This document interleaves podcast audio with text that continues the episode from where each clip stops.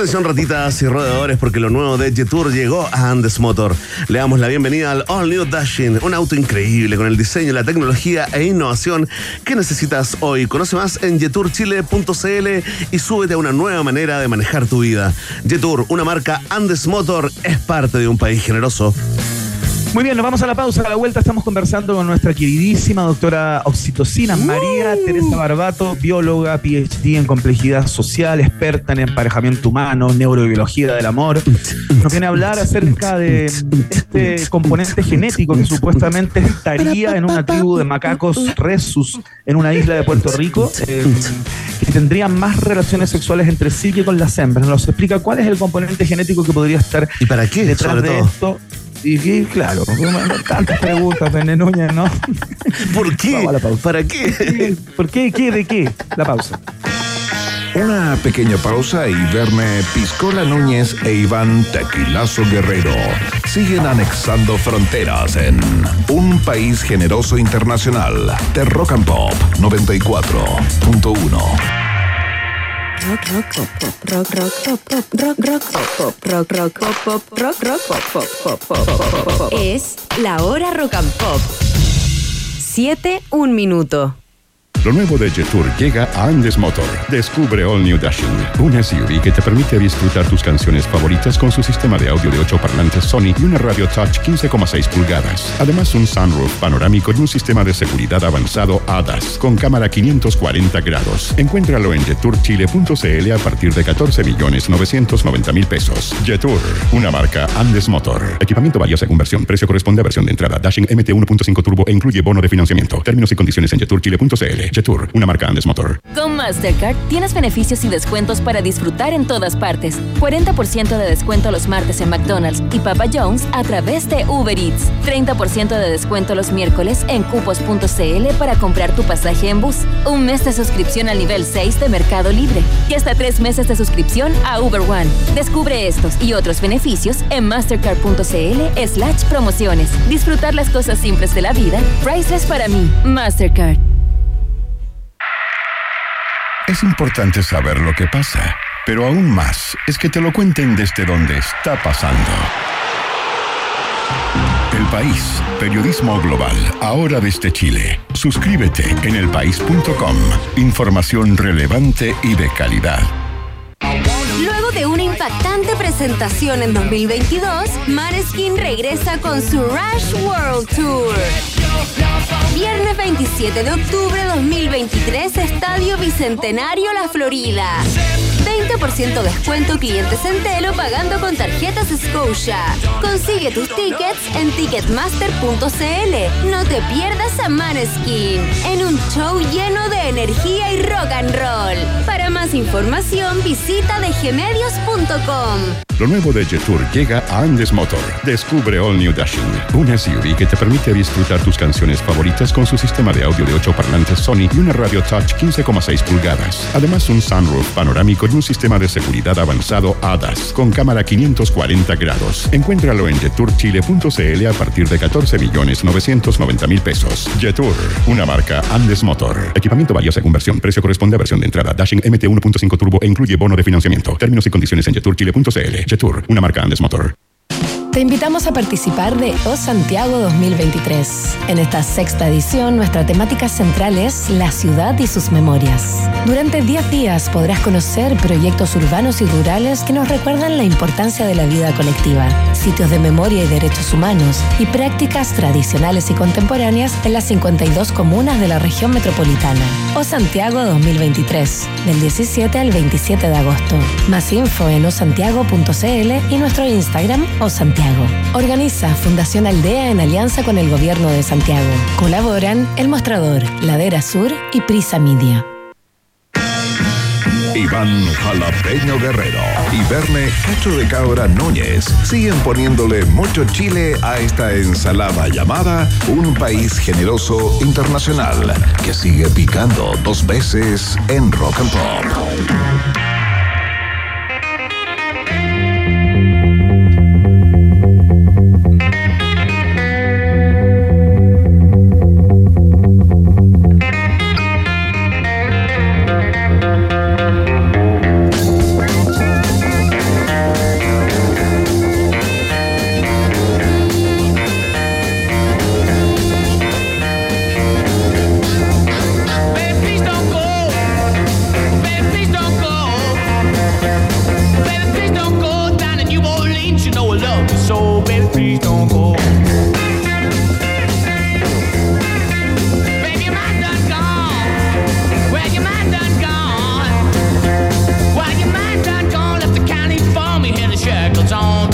Công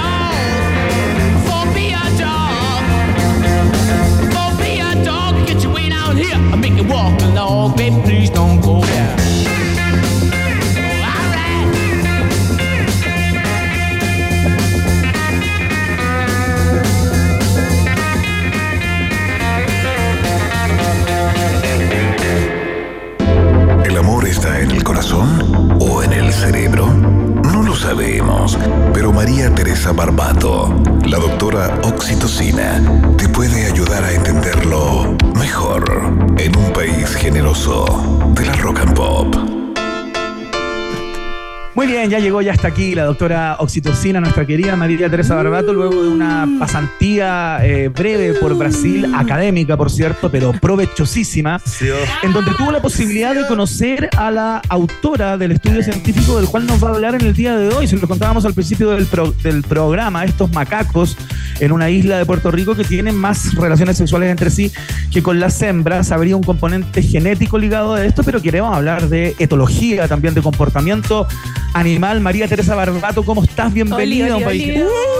¿Cómo estás, doctora Oxy? Aquí Bienvenida a tu hoy hace programa. tiempo no venía. O sea, ah, sí, pues lo extrañaba. ¿Ustedes me extrañaban? Te extrañamos, vimos tus fotos en esos micro bikinis allá en, eh, en Brasil. Sí. Tre- tremendo. Qué, qué que- chiquititos eran, ¿ah? Es que así, Oye, es que tú no podías no usar de una pieza, es una falta de respeto usar Claro, de una sí, pieza pues sí. realmente allá. No, estuviste, como- donde fueres, haz lo que viene. Oye, solamente para cosas Sí. turísticas, ¿en qué parte de Brasil eh, estuviste, norte, comillas, eh, trabajando? Cercano de Recife era eh, el congreso donde fui y ahí paseamos por algunas playitas por ahí. El congreso de... De, De etología, de Ah, etología. Sí, perfecto. de ya. etología. La gente Ahora- que tiene ese don de poder comunicarse con, interpretar al animal, Al ¿no? ser- Sí, pues en el fondo es una visión súper mecanicista, pero sumamente importante de poder entender lo que está haciendo el animal sin una parte cognitiva, que es como la primera parte de toda conducta. Por Claro. ejemplo, así empezaron también a estudiar las emociones, cómo se te pone la expresión en la cara, si te mueves, no te mueves. O sea, es una parte biológica fundamental para saber más del comportamiento humano. ¿Y cuál es el nexo, digamos, con los usuarios de, de- de Tinder, por ejemplo, y,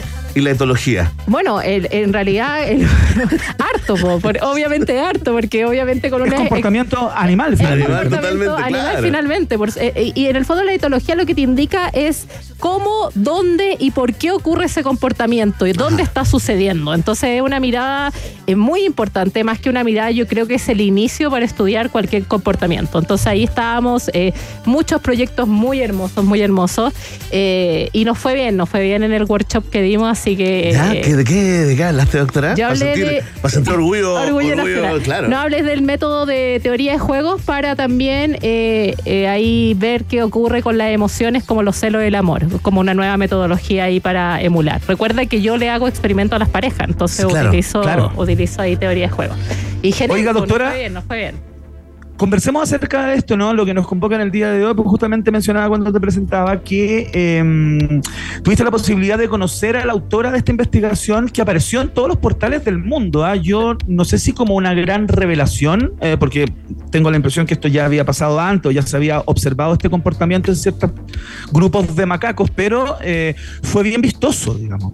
Sí, mira, eh, ella se llama Irene del Val. eh, le mando muchísimos saludos si es que en algún momento llega a escuchar este, este gran programa. Eh, bueno, y lo que ella está investigando en realidad son las conductas que ocurren en el desarrollo de los macacos. Entonces, en el desarrollo de los macacos estamos entendiendo si esta conducta sexual aparece en la infancia, en la preinfancia, en la pubertad, en la adolescencia, un poco para que se entienda la analogía en humanos. Entonces, han Claro. visto conductas homosexuales anteriores a las conductas que tienen que ver con el ámbito reproductivo. ¿Qué quiere decir eso? Que muchos machos empiezan a incursionar en actos sexuales, digamos que etológicamente un acto sexual se puede decir como una monta. Entonces, por ejemplo, hay monitos que están jugando y terminan con una monta porque eh, la excitación del juego les produce eso. Entonces, ¿Una monta se refiere a con, con penetración y todo? Sí, o ya- ah, sí, sí. O, o- o no, o no llega a penetración, pero hay un poco cuando tú ves una monta, porque esto es sumamente difícil de, de ver como cognitivamente a nivel de intención. Pero ha- hagámoslo con Emi. Hagámoslo con. Usemos a Emi para ejemplificar y se conectan a través del live de- del Instagram. de- Yo creo que esto es inspección de entrada. Absolutamente, pero llamen de inmediato. ¿Cómo se, señor- cómo se llamaba esa señora No, por el de público, collares? para que- era la directora de- de la inspección del trabajo. Ángela Vivanco se llamaba. Uy, no me acuerdo. Oh, buenísimo, ¿Se acuerdan de la típica? No vas a hallarse, pero era Seremi de Salud, pero, pero Sí. sirve No, igual. la típica Sirve directora de la inspección del Sirve igual. trabajo, clásico. Bueno, Sirve igual. Bueno, entonces, no sé Ya, cómo volver después de esto, ya. Pero, pero la idea entonces, eh, ¿en qué me quedé? Bueno, le- entonces uno lo que hace es ver cuándo eh, ocurren estas montas y ah, hay una hipótesis clásica que es como, bueno, eh, los monitos eh, tienen conducta eh, eh, homosexuales porque están practicando para su conducta heterosexual. Entonces las hembras lo rechazan hasta que la hembra está lista para copular y ahí el monito se queda experto. Viene con práctica. Viene con práctica. O sea, Esa es vendría una- siendo co- común por mientras, ¿no? Claro, vendría siendo común por mientras y esa hipótesis se da en este estudio, se da sumamente bien porque ven que luego se montan a las hembras y las hembras tienen mayor descendencia. Pero se ha visto que esos en términos eh, como sexuales per se, digamos en la monta, pero cuando uno ve el cortejo, que el cortejo es, es algo bien complejo, como también ocurre con las aves, ¿no es cierto? Eh, eh, no, es, Claro. no, es, no es llegar y montar, hay un cortejo que tiene que ver con recursos, con el vínculo que se tienen, etcétera, etcétera. Y ahí el sexo es un poco un canalizador comunicativo también. Eh, y se usa mucho el sexo en todos los primates, incluyendo nosotros, como comunicación con el otro. En este sentido, también se ha, se ha visto que muchos primates no tienen eh, sexo con hembras, pero siguen teniendo sexos con machos. Entonces tenemos las dos líneas. En la vida adulta, digamos. Sí, en la vida adulta. Ajá. Entonces tenemos Una elección, una elección, Una una, elec- selección natural, Es- digamos. eh, Exacto, es que eso es lo interesante. Primero tienes la hipótesis de práctica, que son estos machos juveniles, que no lo dicen muchas noticias, porque quizá eh, hemos hablado que hablar del desarrollo puede ser un poco complicado, pero son machos juveniles eh, que luego practican para poder estar con la hembra, pero también está la otra opción, que es que esos machos juveniles se quedan en ese contacto porque empiezan a ser más que una monta y un juego, empiezan a relacionarse como tipo cortejo. Y eso es sumamente raro de ver y de estudiar.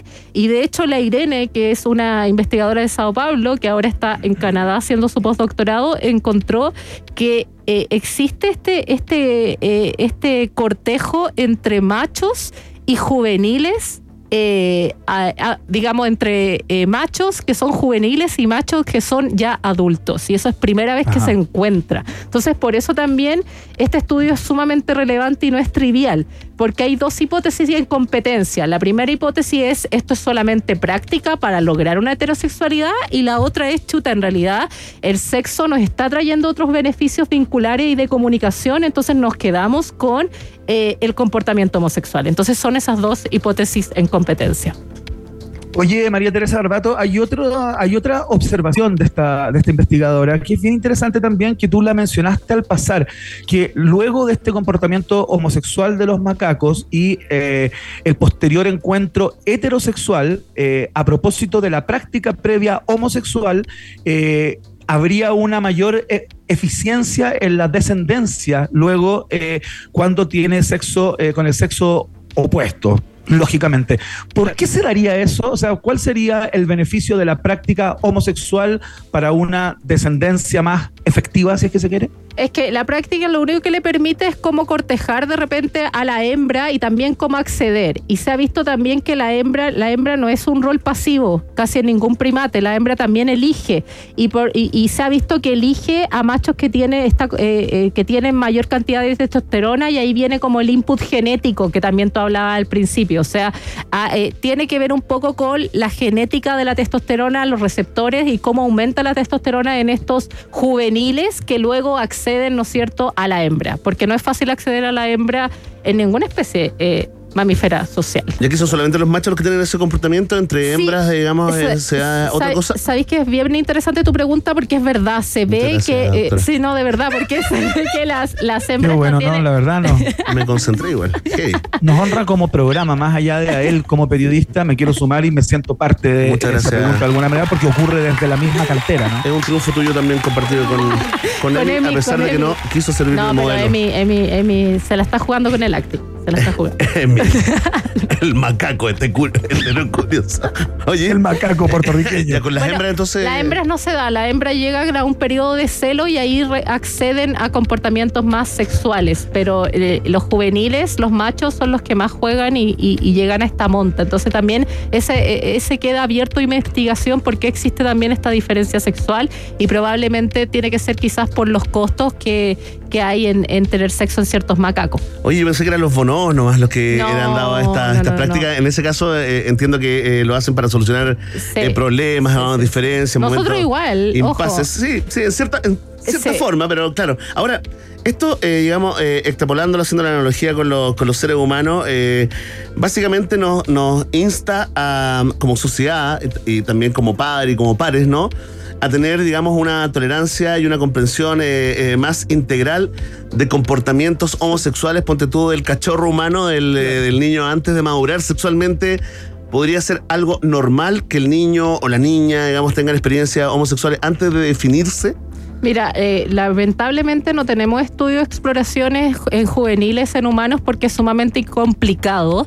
eh, pero yo creo que ese es el futuro. O sea, Ajá. nosotros tenemos que hacer pruebas más que allá, más, más allá de las analogías, tenemos que tener claro cuándo empieza nuestro desarrollo también y que la sexualidad es una eh, es un espectro amplio mucho más del coito, mucho más que el coito. Entonces, probablemente dos niños jugando si pueden entrar en un estado de excitación que no quiere decir que cognitivamente tenga que llevar a un, co- a un coito determinado, pero sí eh, saber cómo explorar esa sexualidad creo que es muy relevante, pero eh, no hay estudios sobre desarrollo en humanos. Entonces queda un poco la ¿Por qué puerta abierta. Difícil? Es, es difícil ¿Porque en son términos. niños? eh, claro, Por el son- acceso al- al- al objeto de exacto. estudio, digamos. De hecho, en el laboratorio de la Universidad de Santiago de Chile, nosotros estudiamos con, con mi equipo eh, apego y también celos en niños en, de dos años, eh, y es complicado. O sea, Yo es, creo que hay que dejarlos que se vayan para la casa, no hay para qué, no para qué dormir en el laboratorio. No.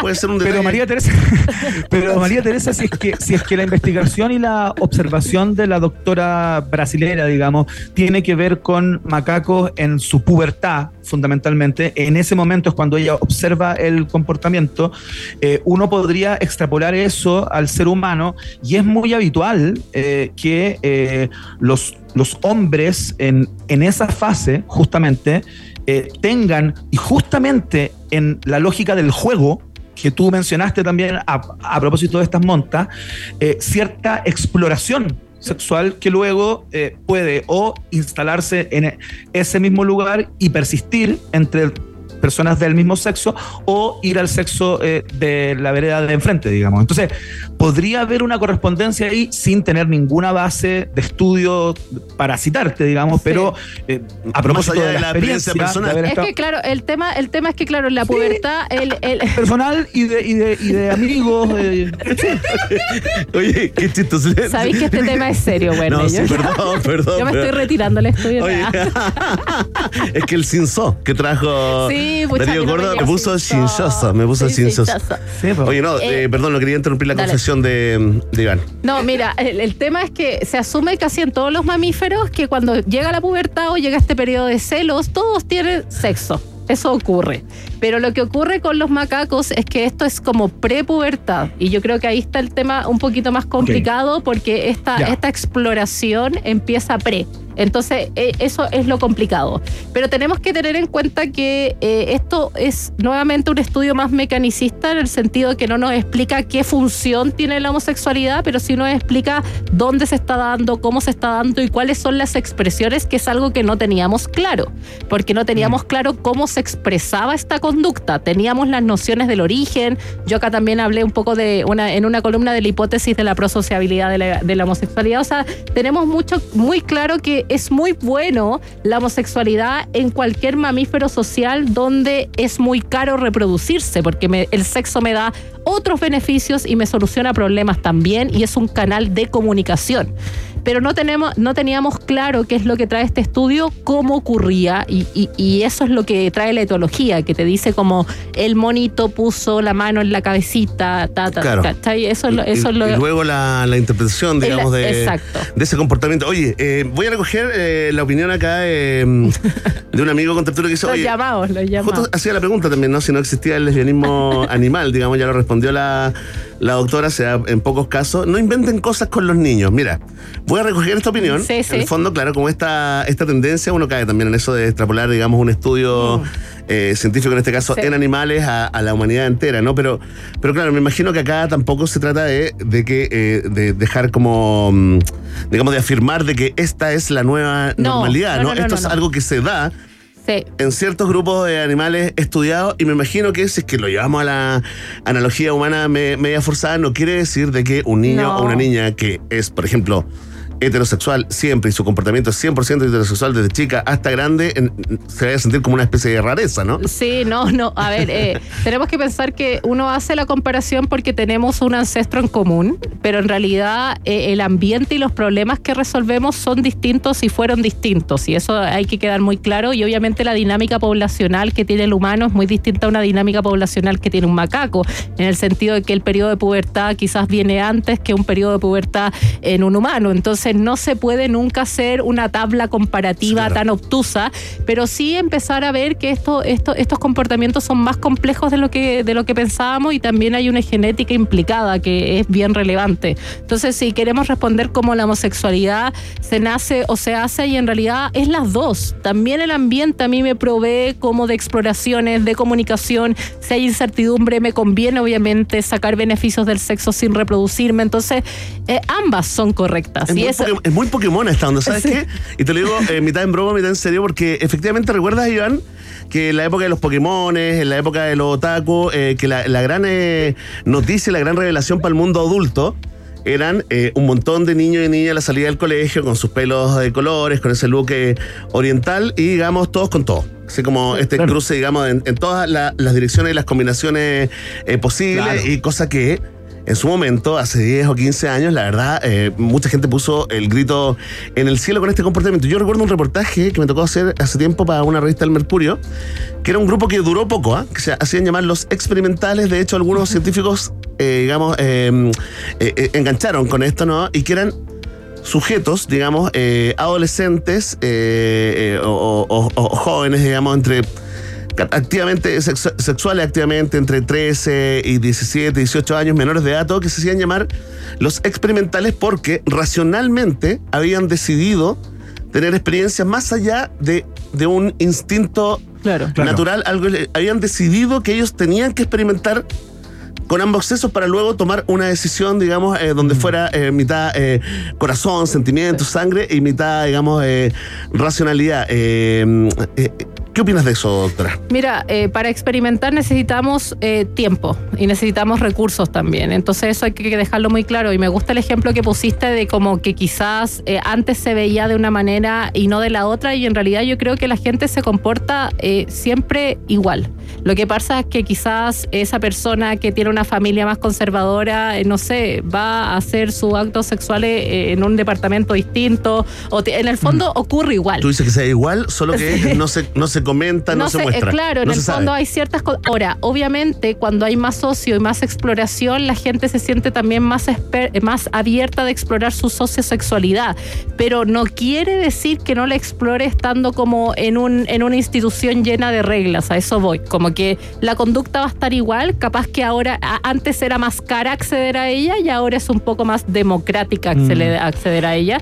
Pero la conducta sigue estando igual. Y por eso, por eso todas estas conductas se investigan, porque estamos hablando que son conductas universales en el humano, no son outliers.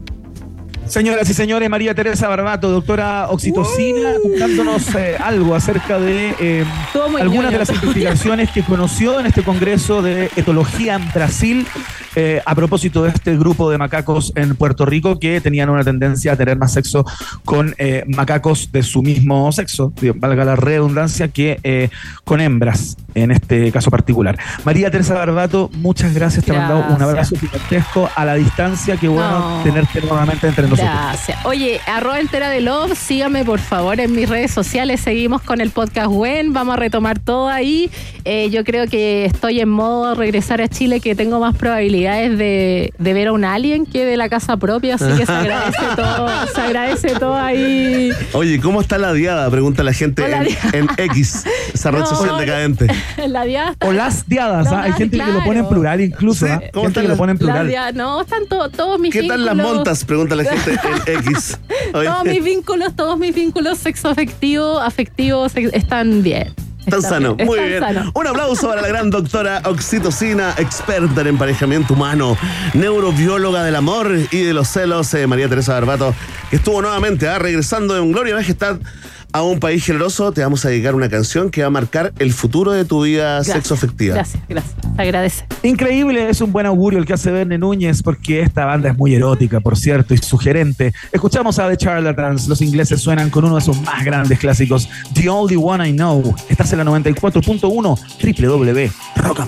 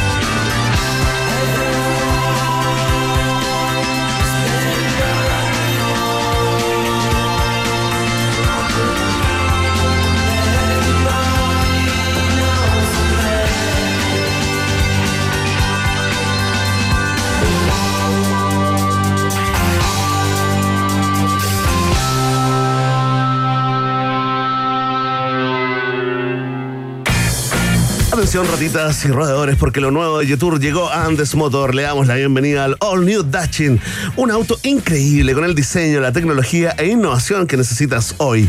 Conoce más en Yetur Chile. Conoce más en jeturchile.cl y súbete a una nueva manera de manejar tu vida. Jetur, una marca Andes Motor, es parte de un país generoso. Ahí está la verdadera voz. Oye, aquí estamos con la doctora Oxitocina. Tú sabes que no, no es de irse rápido. No, No, pues no, particularmente cuando hay algo para, No, imagínate- para, para neuroestimularse. Imagínate la mitad de la casa, una y media, día martes, y ahí estamos. ¿Ah? Ahí está. Pidiendo más hielo, ¿ah? todo el mundo, todo el mundo yéndose Qué al baño. Sí, qué oye, simpática, que es encantadora. Tremenda, tremenda. encantadora. Oye, vamos a ir a la pausa, Verne Núñez, y a la vuelta vamos a estar conversando con el poeta y escritor eh, chileno, avecindado en México hace seis años ya, eh, acá en Ciudad de México, Alejandro Zambra, que nos habla acerca de su Ciudad de México y acerca de su último libro, entrañable libro, Literatura Infantil. En minuto estamos con Zambra, acá eh, vía Zoom, conversando a través de la 94.1. Hacemos la pausa. Hacemos un pequeño alto y al regreso, Iván Carrusel Guerrero y Verne Cachureos Núñez vuelven con más Un País Generoso Internacional en Rock and Pop. Temperatura rock. Temperatura pop. Temperatura rock and pop. En Talca 11 grados, y en Santiago. 18 grados.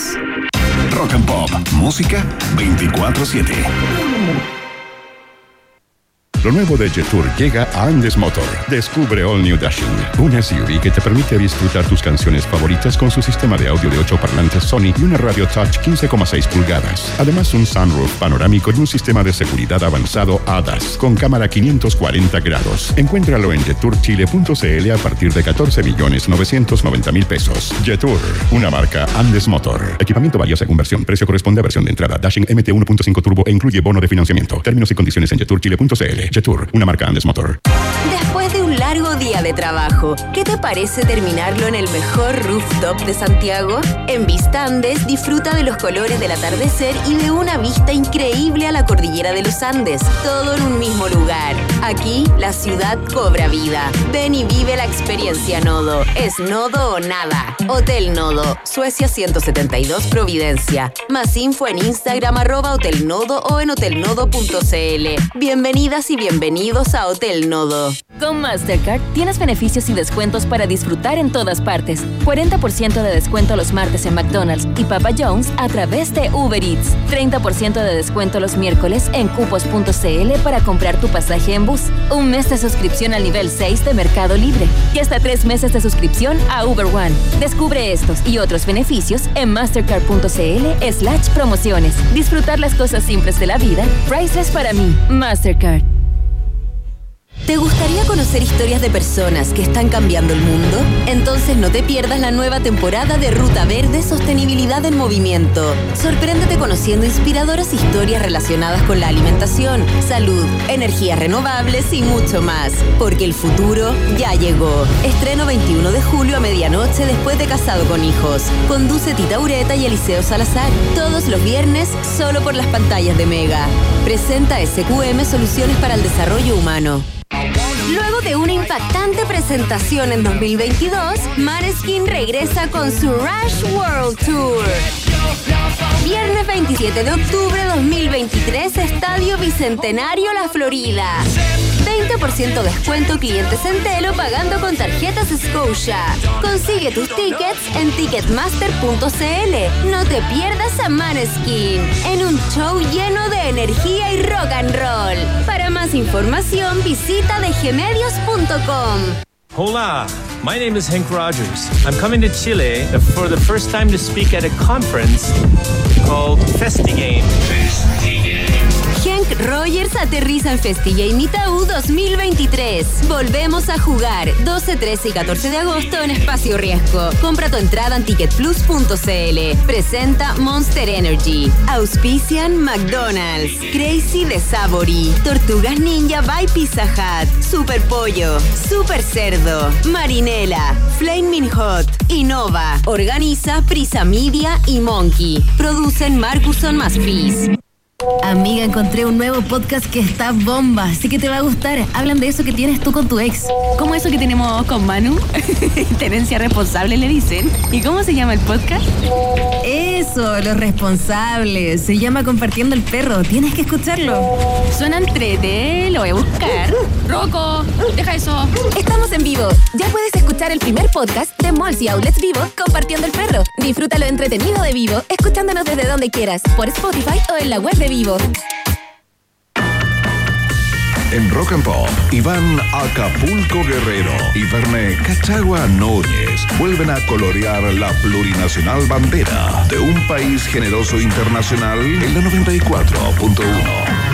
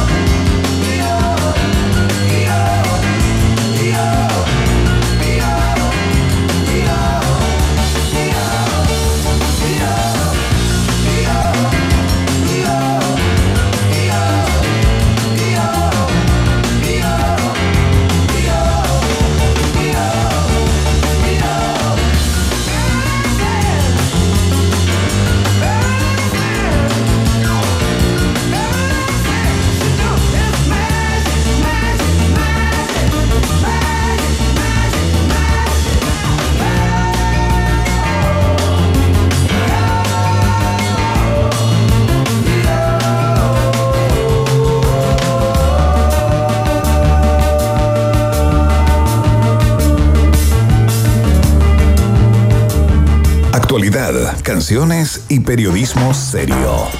Muy serio. Iván, Berna y tú están en un país generoso con el sello Rock and Pop. Recuerdo que cuando anuncié a la dirección de la radio que iba a venir a Ciudad de México justamente y que iba a empezar a hacer el programa desde acá, tanto Verne como la directora de la radio me pidieron que por favor el hecho de que yo estuviera en Ciudad de México tuviera algún valor eh, y que ojalá fuera capaz de conseguir grandes conversaciones, grandes entrevistas con personas, ojalá chilenos que desde hace un tiempo se la buscan en Ciudad de México y que tienen algún valor y perfil público, ¿no? Y quiero decir que en el día de hoy lo he conseguido con creces. Así es que estoy muy contento. Verne Núñez, te voy a dar el pase a, ti con Carmina Burana de fondo para que presente a nuestro invitado de hoy. Poeta y novelista chileno, avecindado desde el año 2017 en Ciudad de México. Solamente diré bonsai, solamente diré literatura infantil para no seguir aburriéndote. Alejandro Zambra está en un país generoso. ¿Cómo estás Alejandro? Bienvenido. Muy bien, muchas gracias por la presentación. De aquí en adelante solo puedo decepcionarlos. es cierto, Alejandro, no, vamos a tratar de que no, de que no sea así. Te queremos agradecer el, el tiempo, mucho interés también en, eh, entre muchos chilenos y chilenas, gente que vive acá y que te lee en todo el continente también, eh, de saber eh, cómo estás, ¿no? Vamos a entrarles a este tremendo libro que nos sacó un promedio de 17 pucheros por hora y algunos lagrimones. Estoy hablando de literatura infantil dedicado a todos los padres y apoderados. ¿ah? De... Pero cuéntanos antes, ¿cómo, cómo estás eh, allá en, eh, en México? ¿Con qué te encontraste, Alejandro? ¿Cómo te han tratado? Y si es real, se hizo real en ti el mito ese de que, de que los mexicanos nos quieren tanto a los chilenos. Nos quieren mucho. Yo creo que sí. Y es muy fácil eh, conversar, ¿no? Es muy fácil. O sea, yo creo que tenemos el mismo sentido del humor, salvo que te pongas a hablar de Chespirito, está todo bien, ¿no? Porque lo odian como, No. con, con una intensidad, o sea, incluso, no sé, eh, porque lo, lo conocen, por supuesto, muy bien, lo tienen dentro y, y usan expresiones. Pero si tú les haces notar que, por ejemplo, no panda el cúnico, eh, eh, es un chespiritismo, eh, se enojan. ¿En serio? Entonces, si no menciona Chespirito, está todo bien. Pero espérate, ¿por qué lo odian? ¿Lo, lo relacionan con, eh, con algo malo o simplemente una cosa eh, per- personal con, con Sí, Bolaños? sí, Ya, lo- ya. lo- lo- con, con todo lo malo, con, ¿no? con, con- con- con los peores recuerdos eh, eh, y, con, y con lo establecido, con la secuencia. Bueno, una, una, es difícil hacer el paralelo, pero Sí, claro. Trae malos recuerdos y, y, y es bueno, y, y, bueno, tendría que contestar un mexicano, pero Sí, Pero me llamó eso la atención. Alejandro, yo estuve en una reunión el otro día con un me- mexicano y me dijo lo mismo. En un momento entré yo, porque claro, uno torpemente trata de empatar e iniciar las conversaciones más o menos con lo que sabe que va a ser como en común, ¿no? Entonces, cuando- al, al nombrarle como al chavo y todo eso, me dijo, no, no, no, no me hables, por favor, de Chespirito, no, no quiero hablar. Acá en México no queremos a Chespirito. Oye, qué Y yo quedé loco. impresionado. Estoy en shock. Yo también.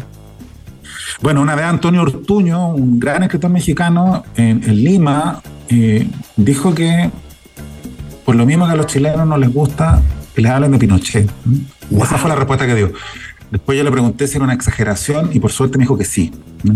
que, que- lo había dicho para provocar. Claro. Pero, pero igual hay algo de eso, ¿no? O sea, como Claro. eh, una cosa ominosa. eh, y luego también otros no, no esquivan el referente, pero te dicen que hay mucho mejor eh, humor, ¿no? O sea, que, que- que hay un humor mexicano mucho, mucho mejor que ese, ¿no? Ajá. Oye, Alejandro Zambra, que queremos, vamos a hablar del libro, por supuesto, literatura infantil, pero te quería preguntar también por, por, por tu Ciudad de México, ¿no? Eh, yo me imagino que va cambiando la sensación, el sentimiento y la manera de abordar una ciudad en seis años, ¿no? Desde que llegaste hasta el, hasta el día de hoy. Pero, pero ¿cómo, ¿cómo ha sido tu vínculo con esta, con esta ciudad, ¿no? ¿Eres de caminarla, de salir, de tratar de devorártela en todas sus esquinas? Eh, ¿Eres más puertas adentro, más indoor? Eh, ¿cómo, ¿Cómo has vivido esta, esta ciudad que parece que no se acaba nunca, ¿no?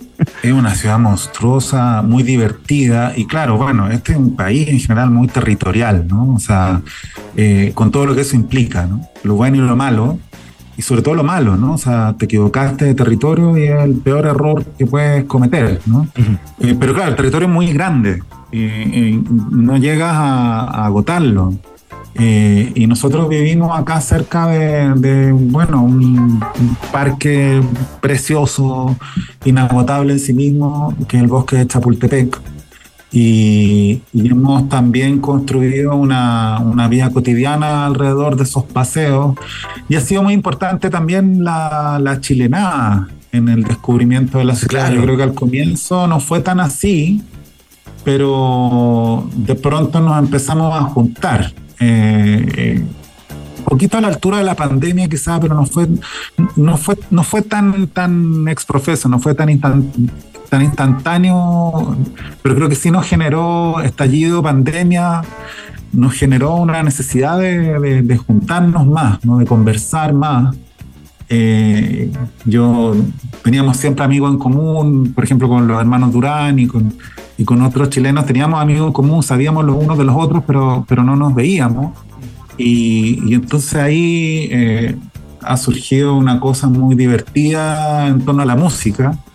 Eh, y ahora estoy eh, dedicado a la música. No. Eh, Quiero hablar pero- de mi nuevo disco. Claro, El quinto de- de búnker, hecho, el es- quinto búnker. No, pero es, es muy divertido porque es una vida muy envidiable para mí. O sea, encuentro que lo pasan muy bien. Hasta, hasta cuando se quejan. Me gustaría a mí quejarme de lo que se quejan ellos. ¿no? Pero, pero, pero ah, también hay una movida porque efectivamente es un tipo de migración, ¿no? O sea, que, que están acá, claro, está Mon, están, están los, los bunkers, eh, pero también llega de pronto alguien, un cantautor que quiere hacerla, ¿no? Y que, recién grabó una canción y se viene a México y tiene donde tocar. ¿Y se buscan, se ¿no? buscan entre los chilenos actualmente, Alejandro? ¿Cambió eso, Sí. esa tendencia de no verse? Yo creo que cambió porque también hay circuitos vinculados a la música muy, muy, muy generosos, ¿no? O sea, solidarios, eh, se prestan instrumentos, qué sé yo. Eh, hay unos estudios de grabación, o sea, hay una onda ahí atractiva eh, y, solidaria. Oye, me está llamando, me está escribiendo el editor de la última noticia. Quiero saber por qué no fuiste a la última pichanga. Alejandro, eh, la, Claro, organi- que- la organizaste, que yo- sacó nota el lunes, anunció Pato Pimienta, digamos. eh, eh, tú eres el organizador, el dirigente, eres el, eres el, el presidente de la NFP. Allá. Es que yo- yo- ahí, ahí me tiró a partir Pato Pimienta porque yo en realidad a mí me gusta mucho el fútbol, pero no lo jugaba hace 25 años. Y, y entonces me tiré al arco, que es lo que uno hace. Con timidez inicial. El, sen- el sentido común te conduce al arco. no lo hice tan mal, salvo que en un momento Mauri Durán remató criminalmente y yo puse las manos y me lesioné. No, No, Se me lesionó no. en la mano izquierda eh, y, y estuve ahí un- con, con hielo como dos meses. eh, eh, y, Un retiro prematuro de la y de actividad. ahí he- me he demorado en regresar. ¿no? O sea, ha sido difícil la recuperación, pero me preocupo de, de- de que haya movimiento ahí. ¿no? En la reciente incorporación entiendo que en el bloque defensivo eh. Iván Guerrero. Se supo, sí. Anduvo bien y ya Así se, ya se viene ¿ah? el a pesar clásico de que yo me la siento falta de fútbol todavía, Alejandro, y me gustaría mucho contar con tus consejos desde el borde de la cancha, si es que eh, eso es lo que te motiva eh, o lo que te podría hacer o No, invitar me a volver a... volver a, a volver, volver a, la, a la portería. Eh, pero, pero claro, no, no dirigente. Eso es una falacia, lo que levantó Sí, Pimienta, sí, muy mal. sí, ahí fue, hubo, hubo ahí un poco de pimienta, ¿no? Oye, Aleja, estamos conversando con el poeta y escritor chileno Alejandro Zambra, chileno y del mundo ya a estas alturas, y eh, queremos conversar acerca de este libro, ¿no? Literatura infantil, eh, se terminó de escribir a fines de enero del 2023 y se publicó hace algunos meses. Y, y la verdad es que, bueno, pasan muchas cosas, particularmente a uno que es padre, ¿no? Eh, se siente tremendamente interpelado, porque claro, tiene toda una primera parte, de alguna manera el sentimiento de, y la reflexión sobre la paternidad cruza el libro completo. Eh, y, claro, lo primero que, que sorprende a un lector es el nivel de observación y de detalle eh, a través del cual tú describes las instancias y los momentos con tu hijo, ¿no? Eh, en esta suerte de asombro tuyo por, por, por el hecho de ser padre. ¿Pensaste que la paternidad te iba a transformar y te iba a, a- a, digamos, a obsesionar prácticamente, eh, digamos, a, a, tal nivel de segmentarla y compartimentarla de una manera muy, muy, muy interesante y muy puntillosa?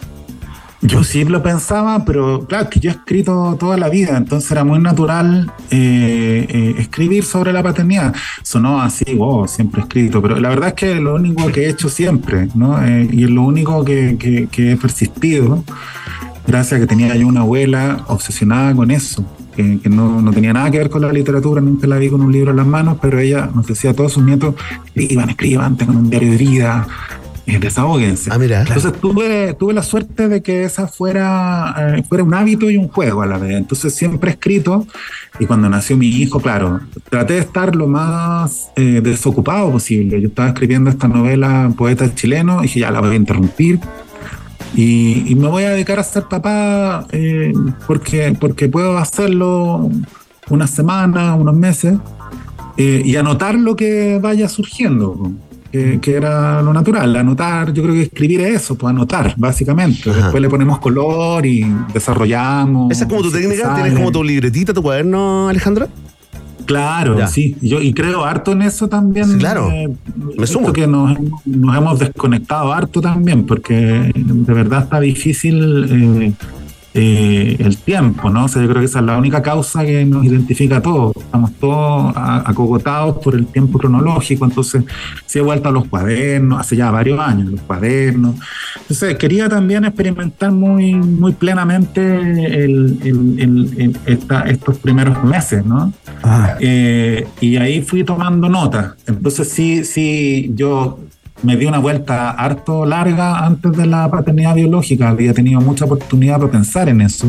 Ajá. Pero claro, la forma exacta de cómo te remece y te cambia, sobre todo cómo remece tu idea del pasado, ¿no? Más, más que el, porque claro, vías pensando en el futuro y en el presente, y hay una cosa neurótica también muy, muy bonita de imaginar el futuro pero también eh, remueve el, el, pasado, ¿no? Eh, creo que eso también es bien, bien relevante. De, de pues ahí, en la literatura estas cosas se pueden discutir sin solucionarlas, o sea, se pueden narrar sin, sin soluciones artificiales. Entonces, claro. Yo te iba a preguntar, Alejandro, te iba a preguntar eh, si efectivamente este era como tu primer libro basado en hechos reales, pero de repente me cayó como un alcachofazo y cambié la pregunta. Y te quiero preguntar, ¿todos tus libros están basados en hechos reales? ¿Hay un punto y, de partida ahí de tu vida, de, de, tu vida propia? Tal vez es pelotuda la pregunta, pero creo que me la entiendes, ¿no? No, pero todos los libros de la historia de la humanidad están basados en hechos reales. O sea, estaría bueno que hubiera un libro que no estuviera basado en hechos reales. Pero en mi caso es primera vez que, que, que, que está, eh, eh, por ejemplo, mi papá, eh, hay una figura que es el padre, que se claro. parece a mi padre en otros libros, y que, pero es más colectivo. ¿cachai? Es más, está más poblado de resonancia.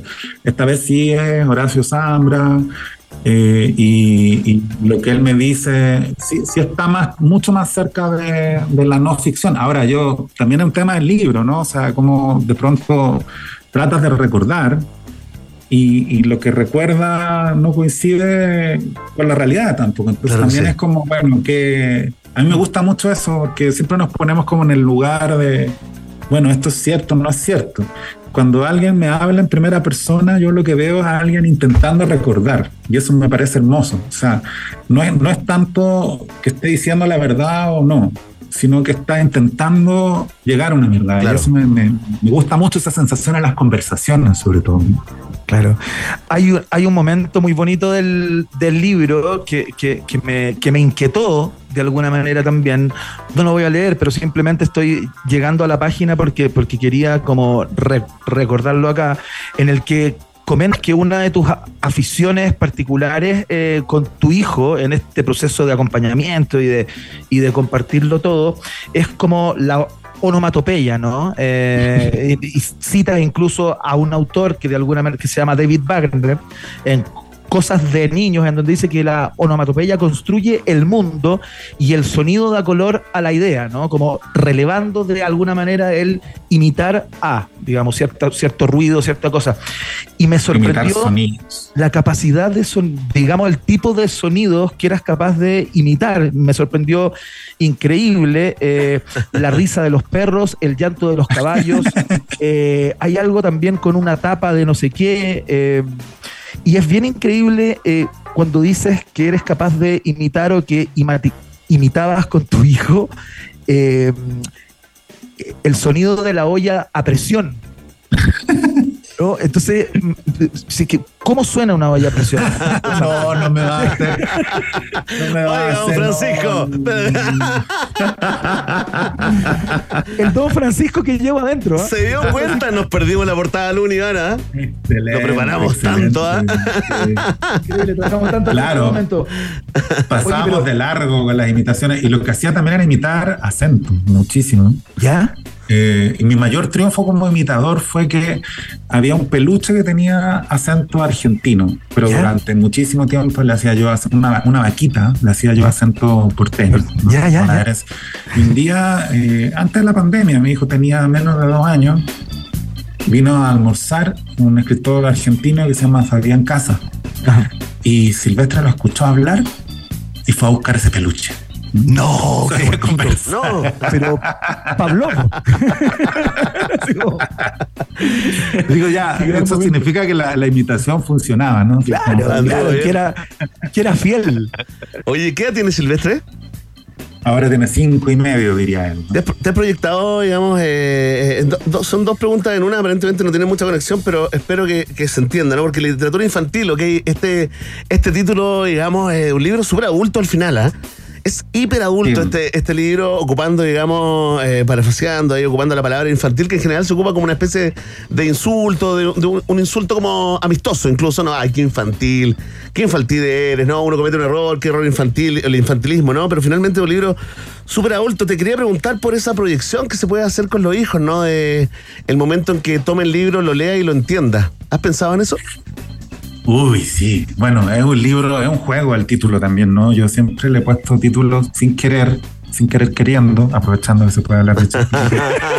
sí, estamos en Chile, no te preocupes. medio equívocos porque bonsai y la vida privada de los árboles los ponían en la sección de botánica, poetas chilenos en la sección de poesía. Y este también es medio equívoco, pero claro, es un juego, porque yo creo que la, toda la literatura es medio infantil, la verdad. Y, pero también los insultos es un tema del libro, porque hay un, hay un, hay, un, cuento ahí que se llama Garabato, por ejemplo, pues. ¿no? que, que tiene que ver con, con los garabatos, eh, con lo que nosotros llamamos garabatos. Eh, he pensado mucho. Eh, igual lo más importante por ahora es que él entiende que la literatura está ahí y que es un, trabajo que tanto su mamá, Jasmina Barrera, como yo, hacemos y, que está ligado al placer y, que él también hace, ¿no? O sea, porque igual los escritores invadimos bastante el espacio doméstico. O sea, si igual trabajamos en la casa, ¿cachai? Claro que sí. Entonces creo que eso, eso es lo. Y luego ahora él también me dice, papá, eh, porque yo escribí un libro infantil que se publicó el año pasado que se llama Mi opinión sobre las ardillas. Entonces con ese libro él estaba contentísimo. Y ahora también con este, pero el otro día me dijo, papá, que el próximo libro sea para niños, pero de verdad. ¿eh? pero de verdad, no, de verdad. como literatura infantil, me dice que, que, es para niños. Eh, entonces ya, ya, ya me leyó en la cartilla. Eh, pero bueno, creo que lo importante ahí es que sientan esa conexión con, con, con el trabajo. que no, yo, yo, no pasaba mucho ese rollo porque está llena la biografía de hijos de escritores. Y este tiene dos escritores, como. Claro. Pero está llena de silencio, que el papá está trabajando.